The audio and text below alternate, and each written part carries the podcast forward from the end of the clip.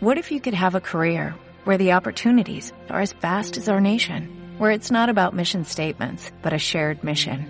At U.S. Customs and Border Protection, we go beyond to protect more than borders, from ship to shore, air to ground, cities to local communities. CBP agents and officers are keeping people safe. Join U.S. Customs and Border Protection and go beyond for something far greater than yourself. Learn more at cbp.gov/careers. En un canto, en un canto que viene a elogiar nuestra propia grandeza, que viene a decirnos que de los derrotados será el reino de los cielos, y que si no lo es, más bien debería serlo, aunque no lo sea. Em, en un canto, en ese canto se han convertido eh, dos grandes líneas argumentales que vienen a justificar, que vienen a explicar, que vienen a decir que en definitiva teníamos tanta, tanta razón quienes votamos a prueba, pero era tanta, tanta la razón, que naturalmente fuimos derrotados.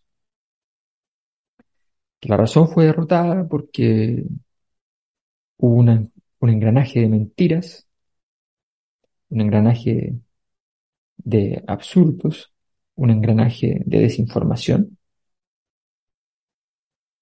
Y en segundo lugar, porque en definitiva eh, gran parte de la población más inculta, más ignorante, más pobre, no quiso escuchar, no quiso comprender no quiso aceptar el, grado de la perfección de la propuesta constitucional del año 2022 emanada de una convención provista de tanta perfección. Chile no estaba preparado, no, no estaba preparado para, para esto. Habían pasado 200 años y no estábamos preparados. El argumento idéntico al decimonónico portaliano que establece que la madurez del pueblo es tan discreta que por tanto debe ser dominado desde las élites de la, de la oligarquía y debe ser controlado con el aparato del Estado de una manera total y completa. El mismo argumento es esgrimido 200 años después por una izquierda que venía con un discurso justo al frente, justo al otro lado. Y no me preocupan los dichos de tantas y tantas eh, personalidades con algún cargo que han dicho cosas que de alguna manera se emparentan con esto. Me preocupa que sea un lugar común de esta izquierda reaccionar igual como reaccionó la derecha con el 80-20 y con el estallido. En los últimos minutos que sentían de sus privilegios, quisieron salir a rodear, a maltratar a las personas más pobres, a decirles en su cara lo pobres que eran, lo, lo patéticos que eran. Y ahora estamos en esto, abonado por un conjunto de conductas que pueden tener la mejor de las intenciones, pero que en definitiva vienen a ser la proyección intelectual de lo mismo. Eh, un reportaje de CIPER eh, toma 120 eh, hogares en una selección de las comunas, de comunas populares, y luego entonces cuantifica las opiniones y describe los argumentos.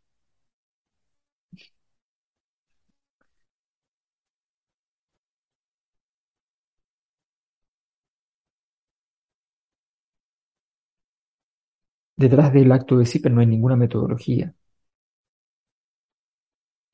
Si lo hubiera no sería mucho mejor. Porque lo que está ahí detrás de eso es querer demostrar que la gente que votó por algo votó por razones espurias. Y el grueso de las razones por las que la gente vota son por razones espurias.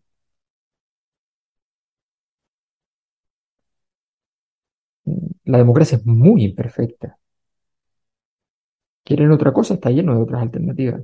La democracia es muy imperfecta. La gente vota por razones muy espurias. No voy a votar por usted porque tiene el pelo largo. No voy a votar por ella porque es una mujer que usa el pelo corto. A mí se me hace que es lesbiana. Esas cosas yo las he escuchado.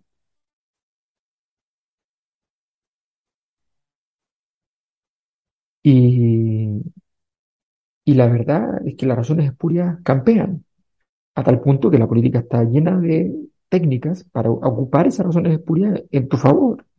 Y lo hacen todos los políticos. Presentar un proyecto para bajar el sueldo a los parlamentarios, siendo parlamentario, es un acto político para que, para que destacar por una razón espuria. Tú podrías haberlo planteado internamente, haber dicho, oye, no será mucho, no será que está mal, eh, un informe, hagamos una cosa, pero no, no, no, no, tengo la pretensión de hacer un acto político con esto, que va a ser un acto de, de análisis, no, se hace. ¿Está mal? No, no está mal, es así, es la política. La gente quiere, eh, quiere tener las posibilidades, los que están en política quieren tener la posibilidad de sacarle partido a lo que están haciendo y consideran que si alguien eh, les pide con total generosidad, eh, que, ustedes tengan la total generosidad de entregarlo todo para que ellos puedan desarrollarlo, bueno, dicen, bueno, pero ¿por qué te voy a dar todo lo que yo trabajé? A mí se me acercaron políticos importantes para pedirme cosas que había trabajado en, en mi campaña, con equipos técnicos, en fin, me, me las pidieron. Eh, y yo preguntaba cuáles eran las condiciones en las cuales me las pedían, si me iban a citar al menos, si iban a...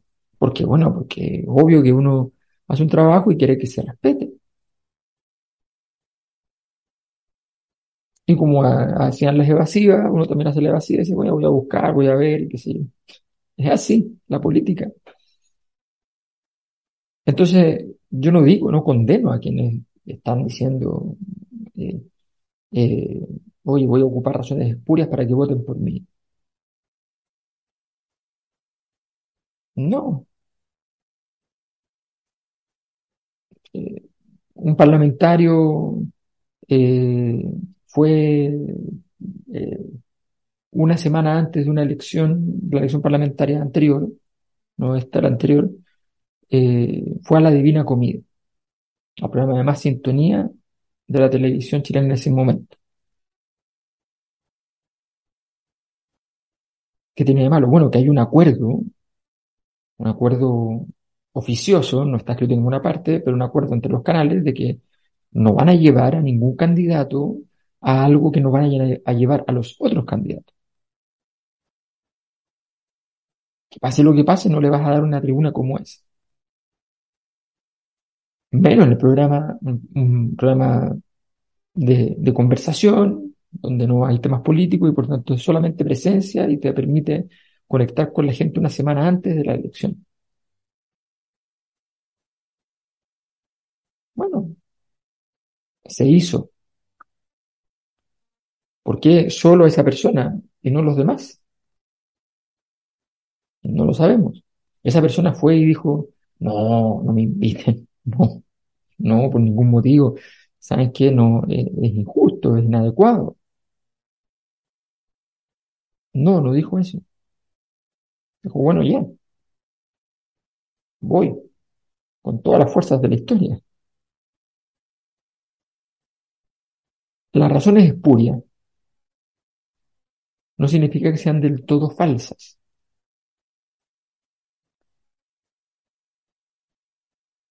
Todo lo que ocurrió en la convención, todas las mentiras estaban apoyadas en, errores de la convención. En errores de la convención. Es cierto que el texto constitucional aclaraba, de alguna manera, colateral muchas veces, eh, algunos puntos que estaban, que podían ser mal interpretados. Pero tuvieron mil oportunidades de evitar que estuvieran mal interpretados esos puntos. Se inventaron toda clase de rigideces para que no se pudieran aclarar cuando ya sabías que el asunto se estaba poniendo difícil. A ver, la, la jugada que puso en jaque a las FP fue una jugada usando los valores propios de la derecha. Ese dinero es tuyo. Y ganaste. Y, casi destruyes a las FP. Ese valor se podía seguir usando ahora en favor de terceros. ¿No lo sabías? La derecha presentó una norma diciendo que no se expropiaran los fondos de pensiones. ¿Qué se dijo? No. La norma más votada. Se dijo no. ¿Pretendían efectivamente expropiar los fondos de pensiones? No. ¿Pero por qué votaron que no? Porque lo dijo la derecha. Ah, genial. Buenísimo. La derecha ocupa eso y dice, bueno, pero si ellos eh, votaron en contra de expropiarla, o sea, quieren expropiarla. O sea, perdón, votaron en contra de la nueva expropiación. Ah, quieren expropiarla, por supuesto. El hecho político les resultaba un respaldo.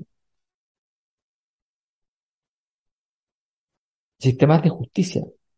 Se reconocen dos sistemas de justicia. ¿Para qué? Para después decir que el segundo sistema de justicia que se reconoce supuestamente con igual validez según la norma, resulta que después no es con igual validez, que en realidad no sirve para el derecho penal, que en realidad no sirve para el derecho civil, que en realidad es para que arreglen cosas, ah, cosas, ¿qué cosa? Se va a ver en la ley, qué cosa, pero se va a ver. Pero las cosas que se pueden resolver ahí además van a llegar a la Suprema y en la Suprema se van a morir porque la Suprema va a tomar. Entonces, ¿por qué hacer dos sistemas de justicia si lo único que estás diciendo todo el rato después es que en realidad no, no son dos sistemas de justicia, que es uno que reconoce otro simbólicamente, pero que ese no es un sistema de justicia, es un reconocimiento simbólico y que cuando llegue la hora de la verdad, llegar a la Corte Suprema, le van a decir que no, porque no es, no es texto escrito. Ya está. ¿Para qué? ¿Ah? ¿Para qué si no se entiende? Las razones de la gente por qué votó rechazo, las razones de la gente por qué ha hecho cada cosa. Por favor. Sí, a ver, en investigación sabemos que esto como esa, esto, yo lo he visto muchas veces, ¿eh? es un error frecuente. Eh, gente que está haciendo una investigación, entonces quiere validar su hipótesis y convierte su hipótesis en una pregunta de encuesta, de opinión. Eh, plantea la hipótesis como si fuera una pregunta de opinión y, la persona contesta. Entonces, si la gente le contesta lo que considera que, es su hipótesis, entonces su hipótesis estaría buena. Pero a alguien se le ha ocurrido esa mañana, mañana estupidez.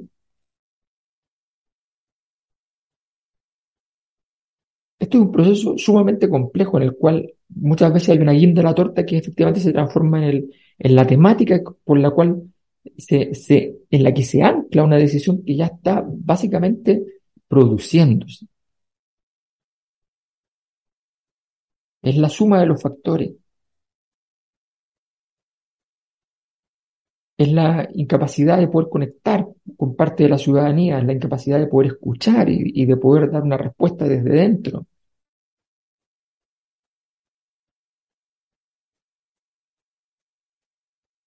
Ese el problema. El problema es que no se entendía, no se entendía la constitución. Es que los académicos internacionales dicen, primero no, hay un par de académicos internacionales que lo han destacado. Lo han destacado porque son personas que creen en la vanguardia de ciertos temas y consideran que la presencia de esos temas por sí mismas ya era un tema bueno. Está lleno de constitucionalistas que la encuentran mala. Ya está. El sistema político quedó mal. Los temas de resolución que había que resolver sobre temas de modelo económico no están presentes, no hay relación con el modelo económico. Eh, meterse en la, tradición de la plurinacionalidad, de la plurinacionalidad no parecía tener ningún fundamento. De hecho, eh, los grupos menos radicalizados parecen haber votado ostentosamente en contra, y los grupos más radicalizados consideran que esto es esta inserción constitucional de los pueblos originarios es una, es una trampa mortal, es una traición. O sea, mientras hubo discusión en favor de la plurinacionalidad, ¿mejoraron las condiciones en la Araucanía? No.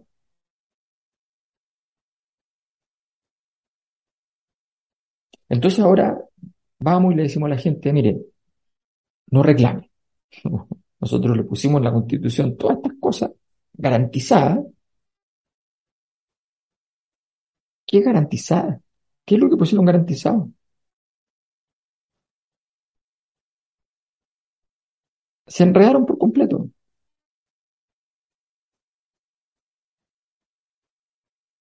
Yo sé lo que significa decir que se va a, proveer el derecho a la vivienda. Y entiendo por qué no se le puso el tema de la propiedad. No voy a entrar en detalle porque tiene una cierta extensión. Pero honestamente yo escuché a los constituyentes explicando cada una de estas cosas y no les entendí nada. Si yo hubiese sido una persona que no entiende cuál es la, la naturaleza de esa política pública y por qué eso, esa discusión existe, yo no habría entendido nada. ¿Y qué costaba ponerle? ¿Qué costaba ponerle?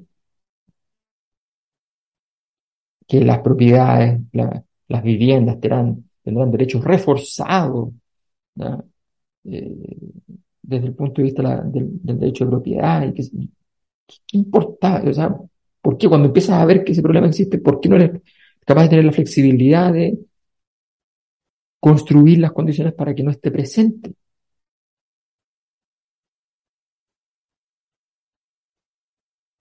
La discusión está lleno de discusiones que fueron, que eran, que eran estériles, que no tenían ningún sentido. Bueno, pero el punto no es ese. El punto es que el mal uso, la desinformación, se usó a propósito. Sí, claro, como siempre. Está lleno de actores políticos que van a tratar de desinformar para ciertas cosas. Y hoy día tienen máquinas de, desinformación mucho más desarrolladas a través de las redes sociales. Ok. ¿Cuántos recursos administrativos legales fueron presentados por autoridades del gobierno, por autoridades, por líderes de partidos políticos, por parlamentarios respecto a aquello? ¿Cuántos tomaron medidas? No solo ahora, sino que incluso en la elección anterior, en la elección de Cast, con Boric. ¿Cuántos? ¿Cuántos fueron?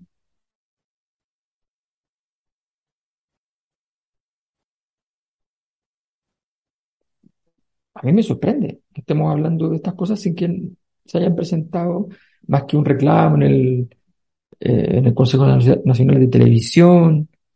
Allá, por favor. En el Consejo Nacional de Televisión, ¿qué, qué vas a conseguir? ¿Qué punto político vas a marcar? No. Acción. Si tú quieres demoler una acción política, tienes que ganarle a esa acción política con otra acción política. O al menos empezar un proceso para que en algún momento eso empiece a quedar desacreditado a través de un, sucesivas cantidades de juicios, en fin.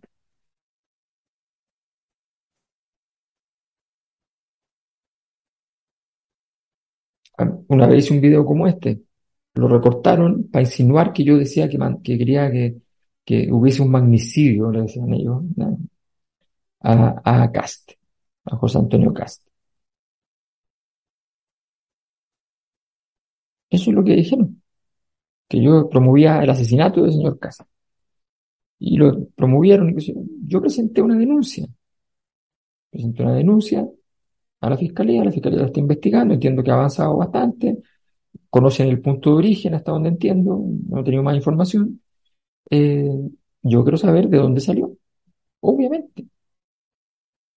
Y si eso, y si eso se abre, se abre la posibilidad de entender de dónde salieron otras cosas. Bueno,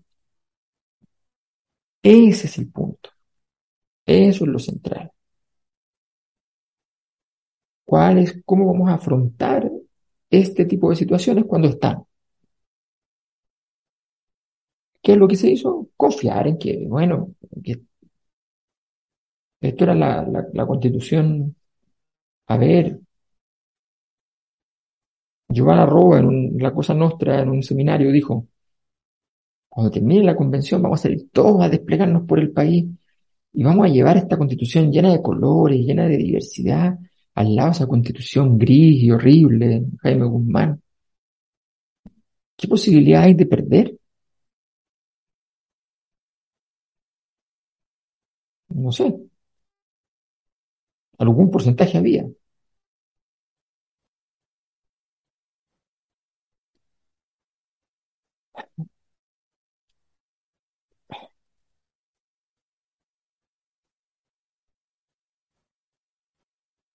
Llegué incluso a tuitear, eh, no lo hice a propósito, naturalmente, eh, en favor de una persona que yo no, no respeto nada eh, intelectualmente, que no me gusta mucho su nivel de análisis, no, no, o sea, que en general no, no, me produce ninguna, que nunca me he sentido de acuerdo en absoluto, por de pronto eh, que es el señor Francisco Covarrubias, eh, que sale a criticar el, reportaje de CIPER, y ese grotesco reportaje, mismo ejercicio que hacían los conservadores hace décadas, ridiculizando a la gente humilde para defender el voto censitario. Eh, y yo estoy de acuerdo. Estoy de acuerdo. Yo creo que el reportaje no es grotesco. Eh, creo que una demostración de, de, de, ese lado que a veces se exacerba, ese lado banal que puede tener, llegar a tener el periodismo. Yo soy un defensor del periodismo. Eh, por razones biográficas sé lo que es un periodismo que no es muy serio. Eh, y bueno, soy un defensor de la importancia del periodismo y, del trabajo que hacen algunos periodistas espectaculares y del trabajo que ha hecho CIPER muchas veces. Pero fueron banales, fueron banales. Como se dice, compraron en la esquina, compraron en la esquina la tesis de que habían penetrado las noticias falsas.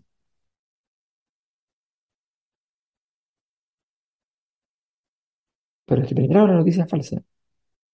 Sí, penetraron las noticias falsas. Penetraron las noticias falsas porque la verdad de la constitución, de la nueva constitución, no fue suficientemente clara, no fue suficientemente verdadera. Fracasó la Convención Constitucional porque no fue fuente de certeza, porque no, fuente, no, fue fuente de verdad.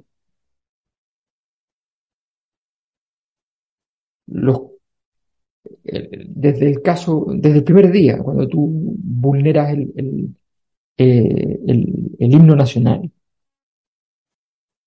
desde ahí en adelante, cuando rompes la, la tradición institucional chilena que los chilenos quieren sostener, cuando no entiendes que, que, no estás allí para ir a, a decir simplemente lo que te parece a ti, cuando vienes a representar el dolor de mucha gente, pero no tu dolor. Y cuando tienes que ser capaz de transformar el dolor en una cosa, eh, en, en una norma constructiva. Cuando no entiendes cuál es tu trabajo, cuál es tu tarea, cuál es tu misión.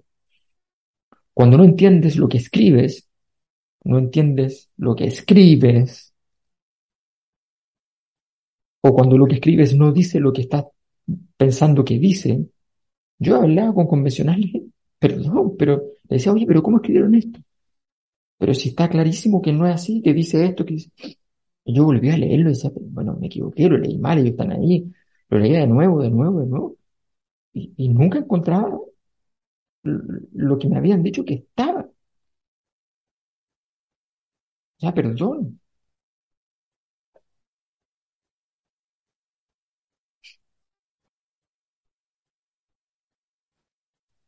A quienes pertenecen a los sectores más altos de la sociedad, la incertidumbre les molesta. A las clases medias la incertidumbre les hace daño.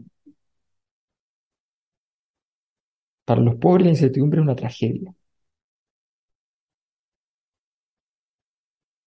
Esta nueva constitución era una máquina de producir incertidumbre. Una máquina de producir incertidumbre. ¿Era previsible? Sí, era previsible que pasaran cosas de esas.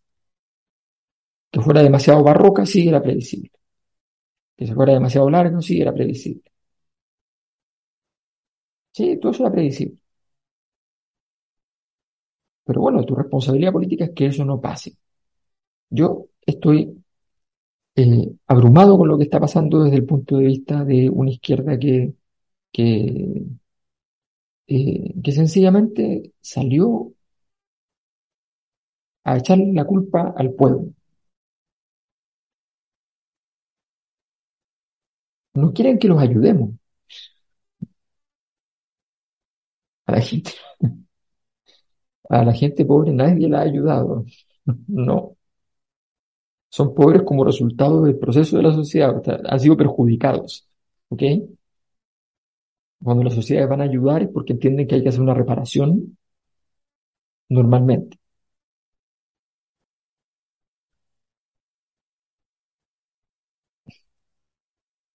Aquí hay razones profundas, no voy a entrar ahora porque ya me voy súper largo con esto, no voy a entrar ahora en, aquello, pero de verdad, de verdad, eh, uno no puede trasladar las respuestas de, la persona, de las personas a la rápida en la calle. Eh, no la puede trasladar a eso. Puede hacer una investigación y ver qué hay detrás de eso.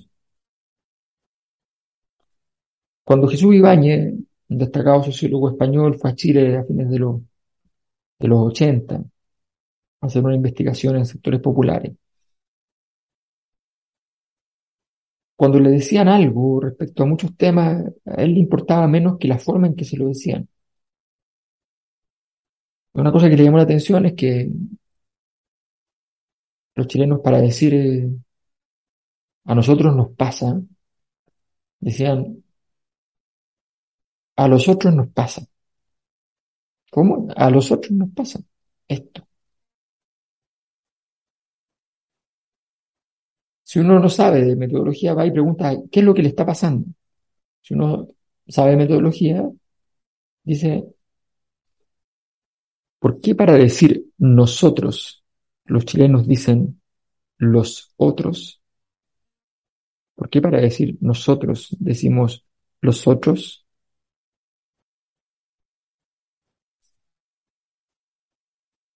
¿No será, se preguntó Jesús Ibáñez, que, que están hablando con el habla del poder?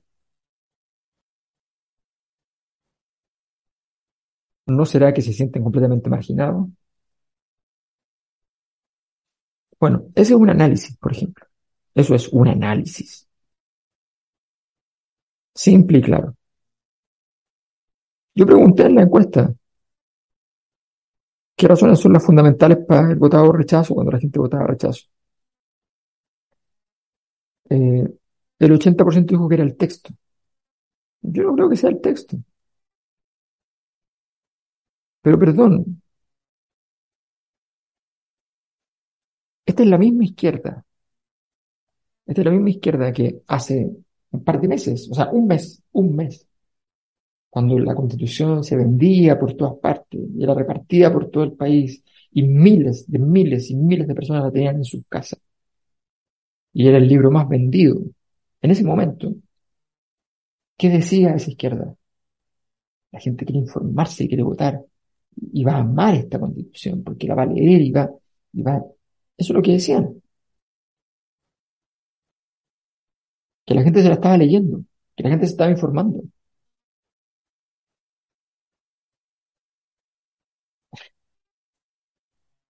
Y ahora dicen que, que no, que la gente no, no, no, no la leyó. ¿de verdad pensaban que la gente iba a votar, el grueso de la gente iba a votar después de leerla? ¿De verdad pensaron eso? ¿De verdad pensaron que la gente fue a, votar eh, al fraude electoral, pero, fueron a votar el 80 a, favor, eh, en contra, eh, habiéndola leído? No. ¿Ustedes que la gente que votó Brexit revisó los acuerdos internacionales del Reino Unido respecto a la Unión Europea? ¿Ustedes creen eso? ¿De verdad creen eso? Por favor, ya está, hay que superarlo. Es duro, por supuesto que es duro. Pero ¿saben qué? Hay responsabilidad, hay responsabilidades políticas. Esa es la verdad. Hubo gente que estaba allí para que estas cosas no ocurrieran. Para que no triunfara la desinformación y triunfara la claridad. Pero combatieron la desinformación, no construyeron la claridad. Salieron a decir eso no es verdad, pero no construyeron algo que fuera claro.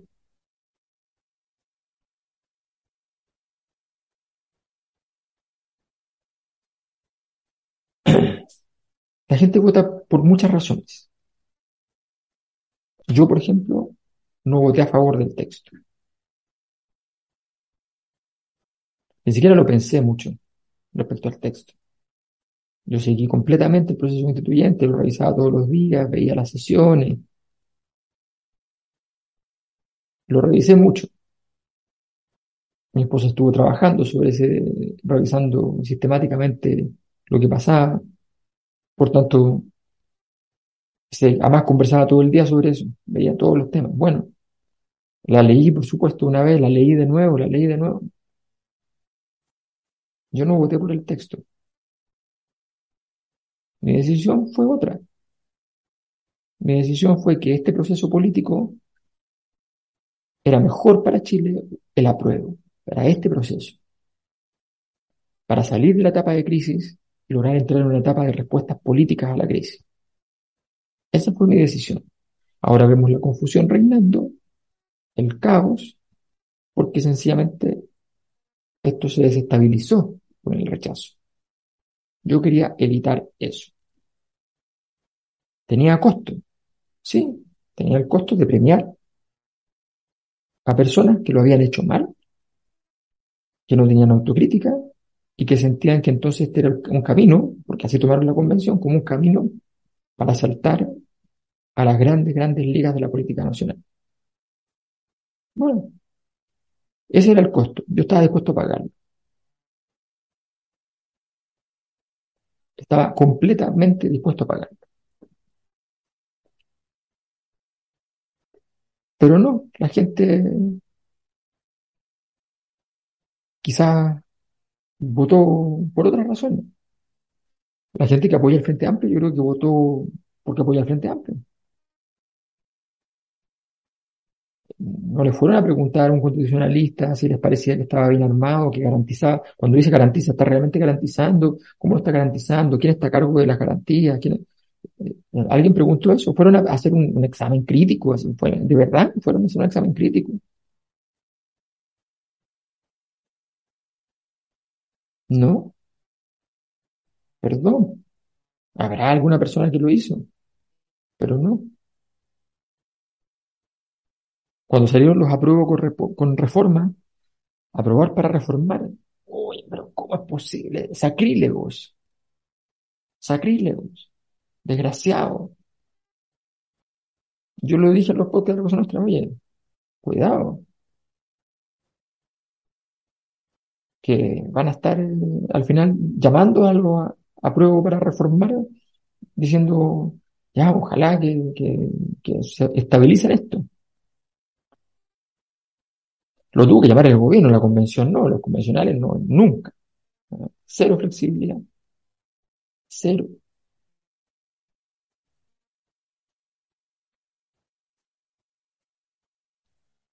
También dije en un, uno al día que, que eh, jugando con estos mitos de que la época de Bachelet quedaron escritas constituciones, entonces algunos dicen que Fernández, yo tenía la, información respecto a Zúñiga, al Pancho Zúñiga, entonces dije, oye, eh, creo que se llamaba el uno al día, llamen a Zúñiga. Y yo jugaba con la idea que al final del proceso constituyente lo más probable es que hubiesen grandes problemas para haber llegado al final por las demoras iniciales, por el tipo de discusiones que se estaban dando, porque estaban medidas mucha contingencia dentro del sistema, y que iban a terminar probablemente llamando a alguien que tuviera algo medio redactado para poder llegar a eso. No, pero no, no, no se podía llamar a ningún constitucionalista. Qué horror, ¿a quién se le ocurriría, no? ¿A quién se le ocurriría llamar a un constitucionalista? Por favor, por favor. Los errores son incontables, incontables. Echarle la culpa a la gente. Lo que faltaba. Hay una excusa. Si usted lo hizo, tiene una excusa.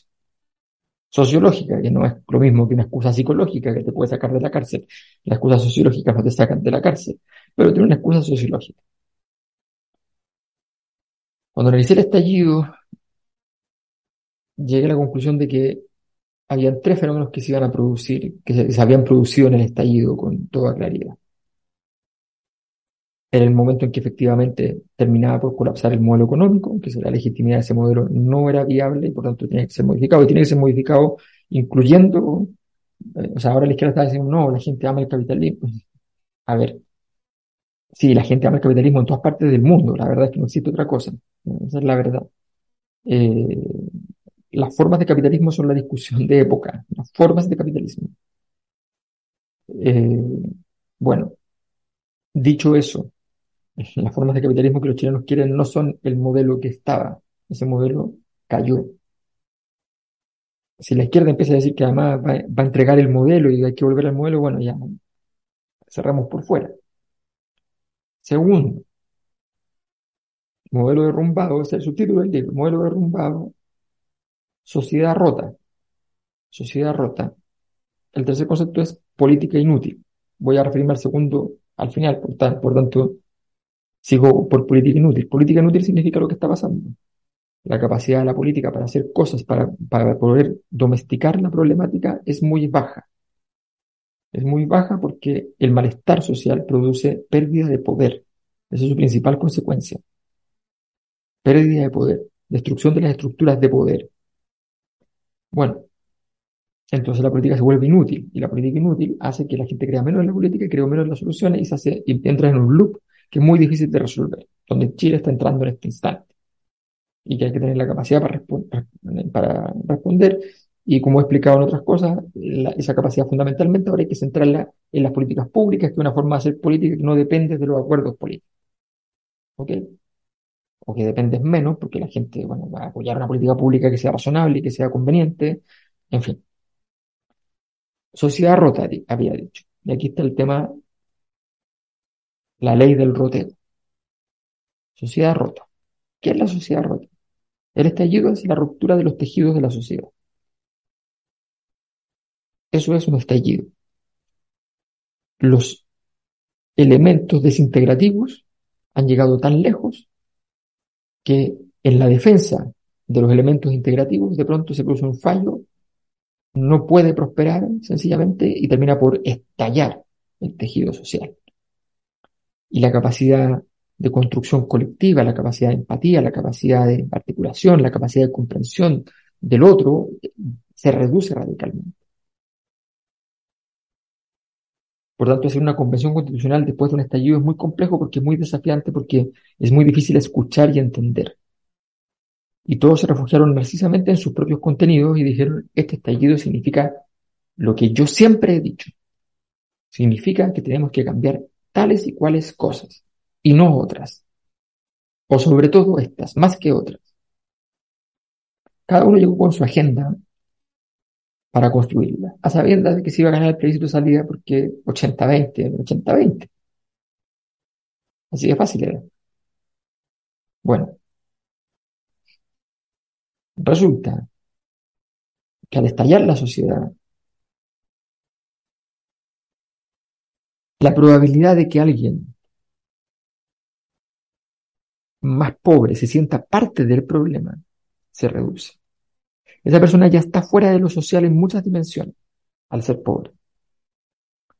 Si está dentro de la sociedad, está por la zona en que la sociedad vota sus desechos y no por la zona donde la sociedad come. Y la persona lucha por estar donde la sociedad come. Pero llega a la izquierda y le dice, ah, usted es un cerdo capitalista, lo que quiere es estar mejor dentro de este mismo modelo. Y, claro que te va a decir que sí. En todas las épocas de la historia la gente lo que quiere es eso, estar mejor dentro de lo que existe. Porque esas personas no tienen la posibilidad que tiene alguien que está metido en política y que tiene cierta incidencia de poder disputar la posibilidad histórica de cambiar la historia. La mayor parte de la gente más pobre dice, bueno, yo no puedo apostar al cambio de la historia, apuesto a lo que viene mañana. Ah, pero lo denostamos. Pero lo denostamos. Esa persona, después del estallido, ¿qué siente? Que la institucionalidad no tuvo la capacidad de dar respuesta alguna y que no hay espacio para más. Y que sencillamente está imperando la ley de, del que empuja más fuerte hacia un, hacia un lado. Unos empujan con unas armas y otros empujan con otras. Y por supuesto la política es así y tiene algo de eso, pero no tiene todo de eso. El sentido integrativo, la pérdida de sentido integrativo significa que esa persona, si se sentía que en algo pertenecía, era socio de esta sociedad, de pronto se siente completamente fuera. Ni siquiera marginada, porque hay personas que no están marginadas y que están fuera. Se sienten fuera porque la sociedad se ha desvanecido. El orden social llega a su mínima capacidad está en latencia. Existe un poquito, pero, pero está ahí. Débil, frágil, torpe. Y entonces esa persona asume que tiene que ir por su camino. Por su camino. Y en medio de ir por su camino, siente menos empatía, y cuando ve a otras personas que hacen cosas que le molestan y que frustran sus intereses, sus visiones de mundo, destruyen la gigantesca altura de sus triunfos anteriores, entonces les echa la culpa. Y le echa la culpa a la manera, a la manera que, se está echando la culpa al pueblo le echa la culpa diciéndole que sencillamente eh, su ignorancia, su incapacidad, eh, los condenará, ahora sí con mayor justicia, de manera voluntaria a la pobreza. Has elegido ser pobre, dice el rezo. Has elegido ser pobre. Has optado por aquellos que te han hecho mal y has elegido ser pobre. Eres un pobre y un triste estúpido que luego de que te impusieron un sistema jurídico que te perjudicaba, tú viniste a ratificarlo y a consagrarlo, apoyarlo.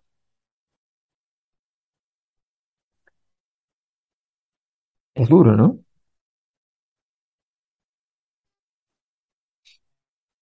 Es muy duro, es muy duro, naturalmente. El plebiscito fraudulento de 1980 marcó 67% para la opción apruebo, para la opción sí de la Constitución del 80. Ahora se votó por un 62%, técnicamente por conservar la misma Constitución. Ha perdido 5 puntos en 42 años y se mantiene rozagante. No es verdad, no es verdad. La gente que quiere conservarla es como el 18%.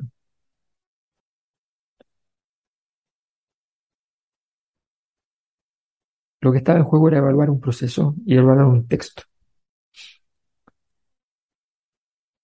Y la gente evalúa el proceso y evalúa el texto. A veces mal el proceso, a veces mal lo que entienden por el texto. Ya está.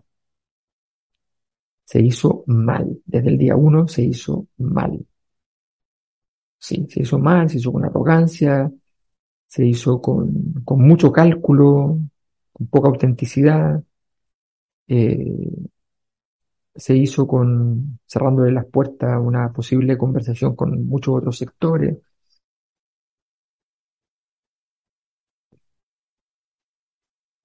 Estuvo mal. Se hizo mal y se perdió por esa razón. Por favor, ya no hay más que decir. Ya no hay más que decir. Se perdió por eso. Cuando yo les contaba que hice un tweet a favor de lo que decía Covarrubias respecto al reportaje, sí, pero lo hice con su qué. Porque les contaba que a mí no me parece muy bueno Covarrubias, ni como académico, ni como analista, ni, ni estoy de acuerdo con su ideología, ni, ni nada. Lo hice con su qué. Lo hice no con su qué para terceros, porque nadie iba a entender la jugada. Lo hice con su qué porque quería decir que cuando las cosas se hacen mal, gente que normalmente te apoyaría, gente que normalmente estaría contigo, se encuentra con la realidad terrible de que esa persona, como yo o como muchas otras personas, se sienten de acuerdo con personas con las que jamás habrían estado de acuerdo antes. ¿Y quién lo logró eso? Lo lograron los amarillos, lo logró la derecha, lo logró el rechazo, las noticias falsas. No. Eso se logró en la convención y se logró en el gobierno. Así de simple. Así de simple, así de claro. Ya antes del, del, plebiscito, el gobierno estaba en crisis. Ya antes del plebiscito se sabía el resultado. El gobierno había hecho muchas encuestas y todo salió claramente establecido que ganaba el rechazo. Respuestas, respuestas, respuestas, no, no hubo. Las consecuencias están allí.